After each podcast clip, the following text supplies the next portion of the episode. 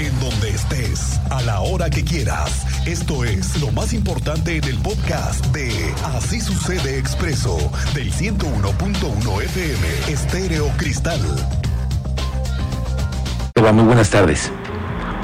¿Qué tal, Miguel Ángel? Muy buenas tardes y también a toda la audiencia. Pues así es, en septiembre se pondrán en marcha dos nuevas rutas de Probús en la zona metropolitana. Así lo anunció el director de la Agencia de Movilidad del Estado de Querétaro, Gerardo Juanalo Santos. Esto como parte, bueno, pues de este programa de estandarización de frecuencias.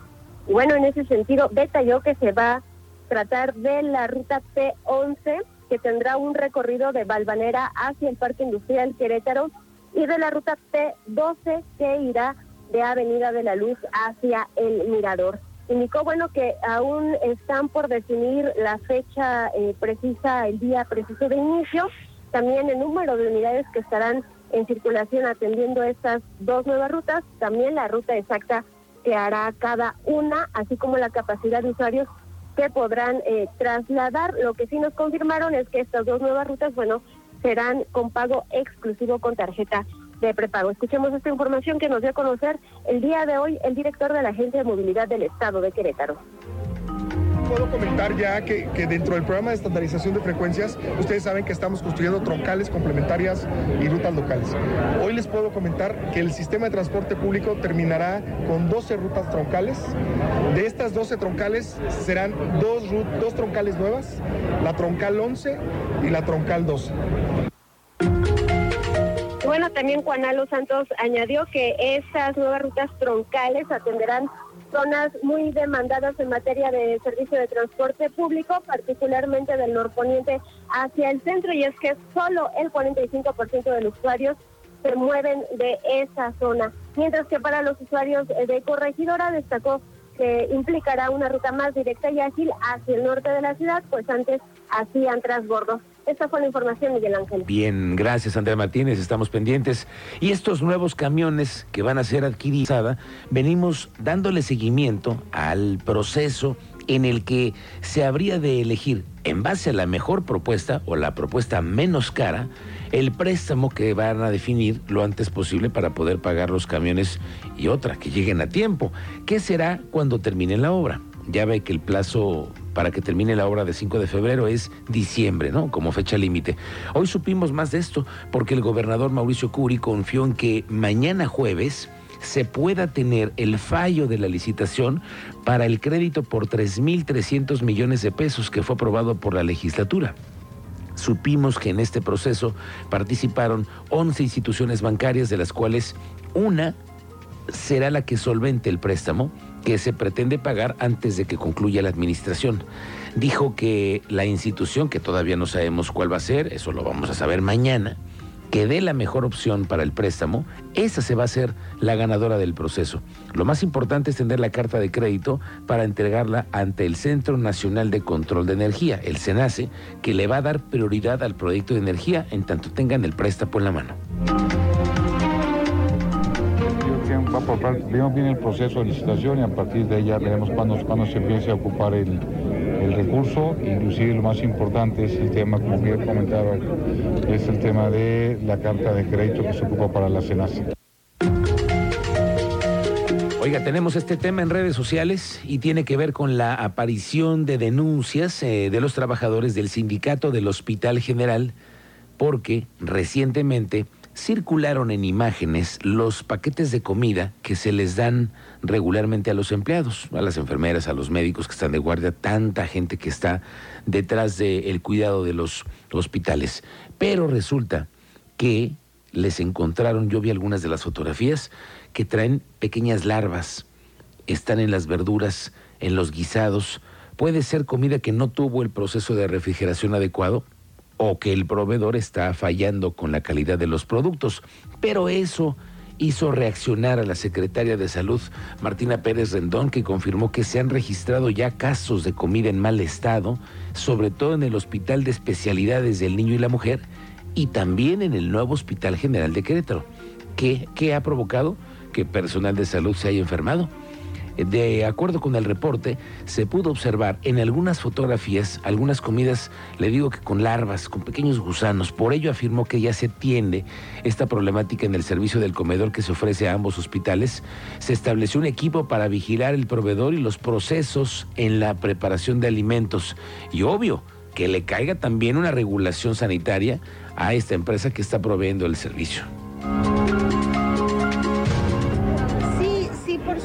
A estas mismas notificaciones nos han llegado algunas, eh, por ejemplo, había alguna fotografía ahí de algún vegetal que según con gusanos fue un producto que por supuesto no se sirvió, seguramente la fotografía se tomó al interior de la, de la cocina. Eh, estamos trabajando muy de cerca con, hay, un equipo que está muy pegadito con el proveedor para ir vigilando todos los procesos y también eh, la Dirección de Protección contra Riesgos Sanitarios está realizando verificaciones de manera eh, permanente. Y sí, no descarto que algunos compañeros pudieran haberse visto afectados, pero estamos trabajando precisamente para que el servicio sea de manera adecuada. La semana pasada le platicaba del tremendo accidente donde se vio involucrado un tren de carga y un camión de pasajeros cuando un chofer intentó ganarle el paso. Esa mañana fallecieron siete personas a consecuencia de esa imprudencia. Hoy el alcalde del Marqués, Enrique Vega, confirmó que hay disposición de parte de Flecha Azul. Bueno, nada más eso faltaba, que no la hubiera. Y sí, que dicen que van a ayudar a las víctimas del choque del tren que ocurrió la semana pasada allá en Atongo. Ellos como autoridad, dice Enrique Vega, van a vigilar que la empresa cumpla con la responsabilidad, igual que el seguro, ¿eh? que ampara la póliza de estas unidades. Realizados seguirles pagando todo, cambiarlos de hospitales sobre todo y este y seguir y afrontar todos los gastos que vienen. Y si no hay, si hay algún algún si notamos alguna anomalía, pues sí tendremos que ir con con el gobierno del estado, con el Instituto del Transporte para que, pues, para que lo sancione. Hasta ahorita entonces no han visto negativa. ha estado muy, muy, muy, muy bien. Bueno, hasta donde yo tengo entendido, va bien la relación con la empresa. Vamos contigo, Teniente Mérida, al parte de novedades que tenemos para este miércoles. ¿Cómo te va? Muy buenas tardes. Muy buenas tardes, Miguel Ángel. Muy buena tarde a nuestra audiencia. Les pongo al tanto, más bien para que esté usted al pendiente no se confíe al salir de una sucursal bancaria. El día de ayer tuvimos por ahí un robo con violencia a un cuentaviente después de que retirara 22 mil pesos en efectivo de una sucursal ubicada en Plaza Jurica. La pareja, ya adultos mayores, se retiran, pero no se percatan que eran ya seguidos por un par de sujetos a bordo de un Chevrolet Aveo sin placas. La pareja es abordada en inmediaciones de la colonia Villas de Guadalupe. Fue en la calle Misterios, donde este par de sujetos amagan a la pareja con arma de fuego y los despojan del dinero en efectivo para después huir. Hasta el momento hayan sido detenidos. Esto es como una pues, recomendación al salir de las sucursales bancarias, observar y notar algo extraño, llamar y reportar de manera inmediata el número de emergencias. Te doy detalles más adelante, Miguel Ángel. Gracias, Teniente Mérida. Ojo, mucho cuidado para la gente que también hace operaciones financieras y que andan en las eh, plazas. Pensamos que no hay nadie que nos esté viendo, no lo crea, ¿eh? No sabe la cantidad de gente que anda buscando la primera oportunidad para hacer alguna maldad, llevarse la computadora, el teléfono, cualquier, cualquier distracción. Y mire que, que, tenemos distracciones todos los días, en cualquier momento. Bueno, vamos al tema de la polémica por los libros de texto gratuito, porque nos vamos enterando que desde el domingo el gobernador Curi se reunió con su gabinete educativo. Ahí les pidió una exhaustiva revisión a los textos que envía el gobierno federal para el ciclo escolar todos los libros. Y esa fecha se cumple hoy, porque el plazo que les dio el gobernador a este equipo fue de 72 horas y esta tarde se cumple, con lo que tendrán una posición final. Seguramente en las próximas zonas para determinar si van a ser repartidos o no a las escuelas, que yo creo, ¿sabe qué? ¿Qué iba a pasar? Sí. El gobierno yo no lo veo peleando con la 4T eh, en este tema, en este. No sé si en otros, pero en este no lo veo. El coordinador general de la UCEBEC, Raúl Iturralde, informó que este día va a ser entregado al gobernador el análisis que realizaron expertos sobre eh, los libros de texto gratuito. Dice que se han encontrado algunos errores, pero que son ortográficos, nada que tiene que ver con la historia en general. Independientemente del contenido ideológico que pudieran tener los libros, también depende mucho del criterio de los profesores para la utilización al frente del grupo. Yo me pregunto, ¿usted se acuerda de los libros de texto gratuito que se utilizaban y que eran pesadísimos? Eso sí recuerdo que eran los más pesados de la mochila, los de libros de texto gratuito que eran gordos. Hace tiempo no, no pensaban en las espaldas de los niños, pero bueno, ahora los libros de texto gratuitos están en las manos de las autoridades, revisándolos para ver si van a ser distribuidos o no. Lo que me han dicho así como a manera de avance, este grupo, es que todos los libros de texto han tenido errores ortográficos, ¿sí? Alguno, algunos, pero todos han tenido. Y por otro lado, pues también se va a poder trabajar con los maestros de todo el estado en la semana de capacitación intensiva, que comienza una semana antes de iniciar las clases, el lunes 21.